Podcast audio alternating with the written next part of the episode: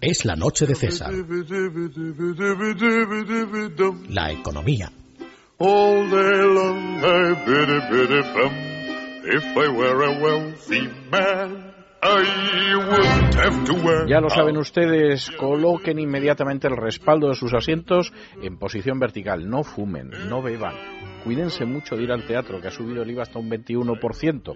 En fin, casi no respiren, porque la coz fiscal, por supuesto, que les puede dar el ministro Montoro puede ser terrorífica. Y desde luego abróchense los cinturones, porque acaba de llegar don Juan Ramón Rayo y entramos en la zona de economía. Muy buenas noches, don Juan Ramón. Muy buenas noches, don César. Si hace unos días eran tanto Mariano Rajoy como Luis de Guindos quienes de alguna manera se sumaban a esa marea de brotes verdes que auguraba que España se va a recuperar durante la segunda parte de este año, a finales de 2013, hoy ha sido el gobernador del Banco de España, Linde, quien se ha añadido también a esta corriente. Eh, al comparecer ante el Congreso, ha venido a decir que España comenzará a crecer, es decir, que abandonará la recesión, ya llevamos año y medio en recesión, eh, a finales de, eh, perdón, a finales del tercer trimestre, vamos, durante a lo largo del tercer trimestre.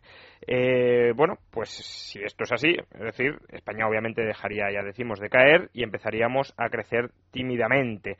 El problema es que ese tímidamente, pues puede no bastar, ni mucho menos, para que España como país en su forma actual sea viable a medio y largo plazo.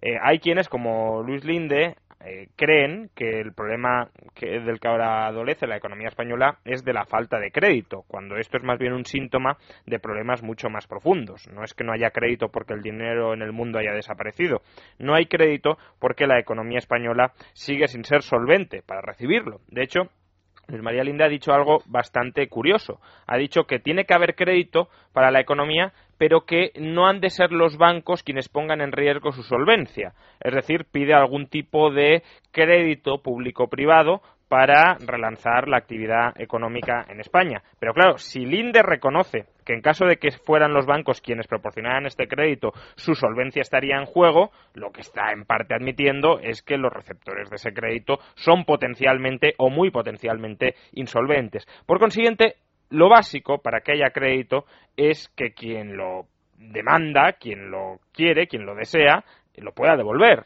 y para que pueda devolverlo hay que solventar ciertos problemas previos en la economía española, como puede ser, por ejemplo, la flexibilidad de los mercados para que los proyectos empresariales sean viables, bajar impuestos para que eh, los beneficios empresariales o el gasto de las familias no se resienta, etcétera, etcétera. Es decir, hace falta una estabilización microeconómica, tanto de familias como de empresas, y también macroeconómica. Y aquí la estabilización que hace falta viene de que España salga ya definitivamente de esa órbita de la suspensión de pagos en la que seguimos estando precisamente porque el déficit público del gobierno sigue siendo altísimo el hecho de que empecemos a crecer no significa que el déficit público vaya a descender con fuerza, ni mucho menos. Y el problema es que tenemos un déficit público que cerró el año pasado en, el, en 75.000 millones, en el 7,1%, el tercer déficit público más alto de Europa por detrás de Grecia y por detrás de Irlanda, y hoy el ministro de Hacienda, Cristóbal Montoro,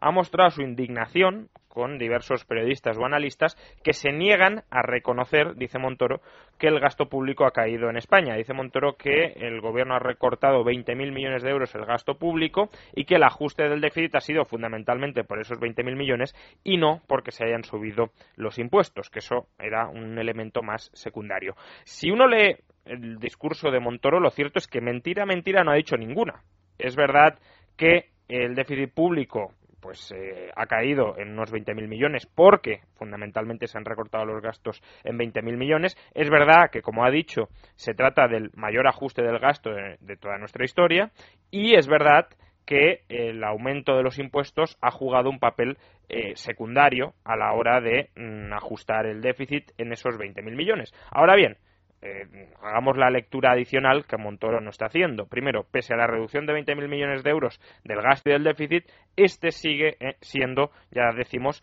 eh, el tercero más alto de Europa y el más alto de toda nuestra historia si quitamos los años de crisis. Es decir, seguimos teniendo un déficit público altísimo, anormalmente alto, que no puede decirse que hayamos vuelto ya a tiempos pues más tranquilos, más normales, más eh, ortodoxos, ni mucho menos. Seguimos teniendo un déficit público de 75.000 millones, un déficit público que es insostenible.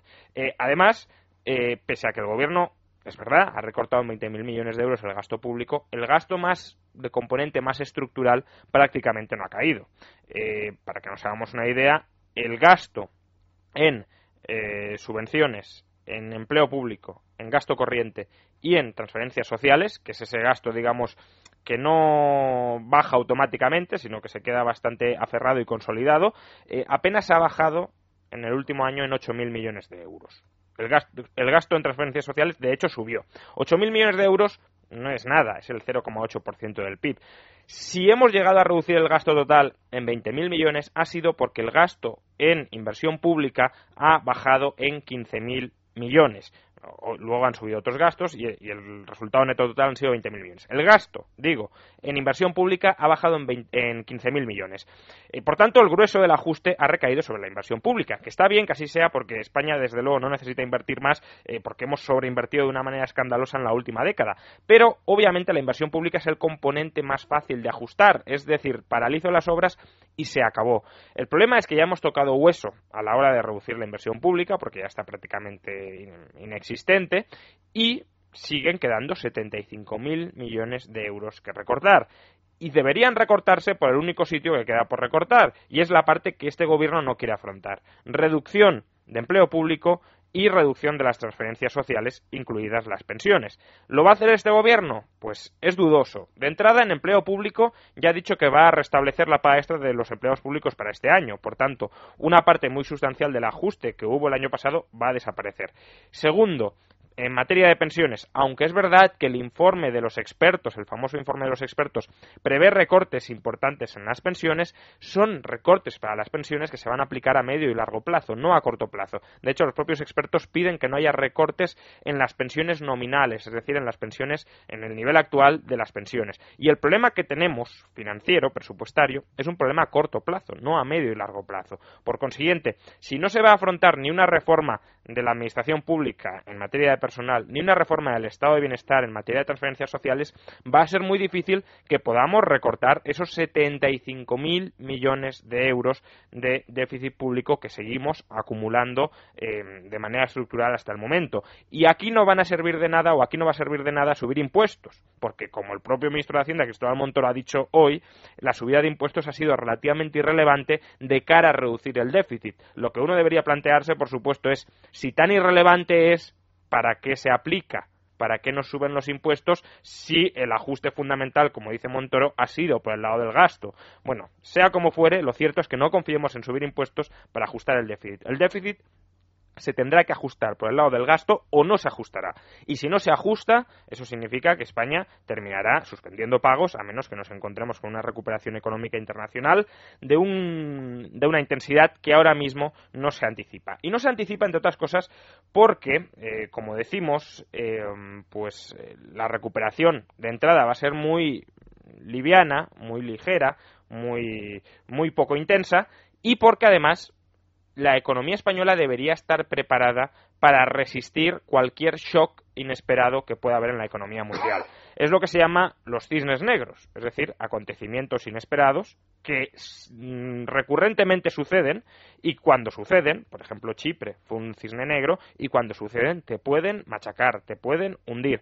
Nadie se puede proteger enteramente contra los cisnes negros, su naturaleza es que, precisamente son imprevisibles y que dañan a todo el mundo de una manera, pues que ya digo, uno no se puede defender, pero desde luego uno sí puede tratar de minimizar el daño y tratar de minimizar cómo le afectan los cisnes negros. Y el problema de España es que para que el país salga adelante, este gobierno lo está apostando todo a que todos los elementos de la coyuntura interna e internacional sean verdes, salgan bien y salgan perfectamente bien. Como hay algún elemento que salga de se salga de madre o vaya en una dirección muy opuesta a la esperada, España no será viable como país. Lo cual, dicho sea de paso, no es imposible. No es imposible. no es deseable, pero no es imposible. No es imposible, efectivamente, y de hecho, cisnes negros los hay. ¿Y qué puede ser un cisne negro? Pues decíamos Chipre, también puede serlo, por ejemplo, las palabras de ayer de Ben Bernanke, el presidente de la Reserva Federal, anunciando que a final de año podría poner fin a su plan de estímulos monetarios, estímulos monetarios a los que en algún momento se ha de poner fin si no se quiere meter a la economía estadounidense en una situación futura muy complicada.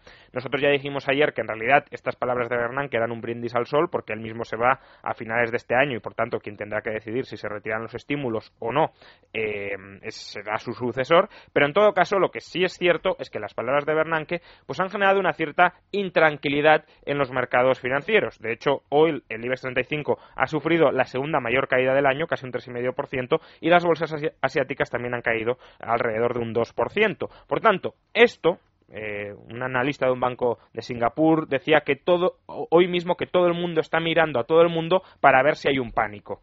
Esas son palabras textuales de un eh, analista de un banco de Singapur, que es una de las mayores economías en términos relativos del mundo. Bueno, pues si es posible que haya un pánico, porque la naturaleza de los pánicos justamente es esa, es que la gente le entra al miedo normalmente por algún motivo bien fundado, eh, pues eh, desde luego ese pánico podría terminar afectando a España y si termina afectando a España tal como estamos, es decir, en una posición extremadamente debilitada y en una posición de dependencia financiera brutal porque tenemos un déficit que no se quiere recortar, desde luego España sufrirá mucho y esas perspectivas de crecimiento pues muy muy estancado, muy bajo, pero esas perspectivas de crecimiento eh, moderado y mediocre ni siquiera se darían. Y eso sería, desde luego, eh, trágico. Si España se quiere proteger frente a estos cisnes negros, frente a estos acontecimientos parcialmente inesperados, lo que tendría que hacer es cuadrar de una vez su presupuesto. Y aquí lo que dice el ministro de Hacienda, Cristóbal Montoro, indignado con los analistas porque le critiquen que no ha reducido lo suficientemente el gasto, pues entra o encaja perfectamente. Eh, la comparativa de hecho es muy llamativa. España el año pasado redujo su gasto público un 4,5%. Este es el mayor recorte, es verdad, de la historia del gasto en España, pero es un recorte ínfimo. El hecho de que vengamos de una tradición donde el gasto siempre aumenta, aumenta, aumenta, aumenta, no convierte en brutal un recorte ínfimo del 4,5%. Podemos compararlo, por ejemplo, con el recorte que hizo otro país europeo, eh, que en el año 2008 estaba en una situación muy parecida a la española, de hecho tenía nuestra misma presión fiscal, nuestro mismo eh, gasto público en relación con el PIB e incluso tenía un déficit público mayor al nuestro, que es Letonia. Es verdad que es un país mucho más pobre, pero que tenía unos desequilibrios muy parecidos a los españoles. Bueno, Letonia aprobó en un par de años un recorte del 20% del gasto. Gracias a ese recorte del 20% del gasto salió de la órbita de la suspensión de pagos y en 2012, atención, cerró ya con superávit presupuestario. Desde luego España no va en esa dirección, porque si fuera en esa dirección, si en lugar de recortar el 4,5 hubiésemos recortado el 20 o al menos el 10 y este año el otro 10, eh, el ministro de Hacienda, en lugar de hablar de un recorte del gasto de 20.000 millones, tendría que hablar de uno de cerca de 100.000, que es el que necesitamos justamente para cuadrar eh, las cuentas. Pero no solo hacen falta ajustes en el presupuesto, desde luego son fundamentales, son esenciales, sin ellos España será muy complicado que salga adelante, pero también hacen falta reformas estructurales. Hoy el llamado grupo de los 100 economistas, que son pues, 100 economistas eh, bastante conocidos de nuestro país, han publicado un manifiesto, han emitido un manifiesto en el que vuelven a reclamar el contrato único, esto es ya una reivindicación antigua suya, de hecho se hicieron famosos como grupo el de los cine economistas por, por la propuesta del contrato único, y también han pedido, y esto quizás sea lo más novedoso, una reforma de las prestaciones por desempleo. Piden que suban las prestaciones y que se acorten en duración. Es decir, que en lugar de estar un máximo de dos años pagando una prestación mediana, se paga una prestación alta durante menos tiempo. ¿Con qué propósito? Pues supuestamente con el de incentivar que el trabajador busque empleo y no se quede dormido en los laureles eh, cobrando una renta que pese a que le permite eh, digamos, mantenerse sin trabajar durante un par de años, también está erosionando su capital humano, porque ese trabajador no se está incorporando en el mercado laboral y cuando quiera volverse a incorporar al cabo de dos años, toda la experiencia, todos los conocimientos que tenía y que había adquirido se habrán perdido y por tanto será mucho más difícil de emplear. Por tanto, si se acortan eh, la duración de los subsidios o de las prestaciones, aunque suban de, eh, de, nivel, plantean estos economistas, pues eh, sería una reforma en el buen sentido porque se incentivaría esa búsqueda de empleo e incluso pronostican se podría ahorrar algo que habría que destinar, según ellos, a la formación activa de los parados. Bueno, esto en realidad es una propuesta que puede tener algo de, inteligente, algo de interesante, pero al final el problema de fondo es que eh, no hay libertad a la hora de disponer el, ahorro que un trabajador genera, porque no pensemos que el subsidio o la prestación de desempleo se paga gratuitamente eh, por lo que cae del cielo. No, todo esto se paga porque el trabajador está cotizando una parte de su salario mes a mes para que, en caso de que esté desempleado, se le pague esa eh, prestación. Por tanto, lo ideal sería que simplemente se quitara esa cotización y el trabajador con el ahorro pudiese generar un fondo o pagarse un fondo para que en caso de que eh, caiga en una situación de desempleo cobre de ese fondo o tenga ese ahorro para mantenerse. ¿Eso qué ventajas tendría? Pues que sería el trabajador el que se organizaría el ahorro tal como crea mejor, tal como crea preferible organizarse. Porque, por ejemplo, eh, es verdad que un trabajador parado, un parado puede eh, pues dormirse en los laureles durante dos años si va cobrando la prestación por desempleo, pero también es cierto que podría aprovechar esos dos años para estudiar un máster. Sí, se recorta la prestación a un año o a seis meses, que no digo que no haya que hacerlo, pero desde luego no encaja en todas las circunstancias particulares, pues a lo mejor ese trabajador no puede estudiar el máster. Por tanto, lo ideal es que sea el propio trabajador el que se organice su prestación de desempleo como a él le venga mejor para prever o para alcanzar el puesto de trabajo cuando se reincorpore en el mercado eh, laboral. Y para eso lo que necesitamos es más libertad y no más regulación y más eh, intervención gubernamental. Pues muchísimas gracias, don Juan Ramón. Hacemos una pausa y regresamos con nuestra tertulia de economía.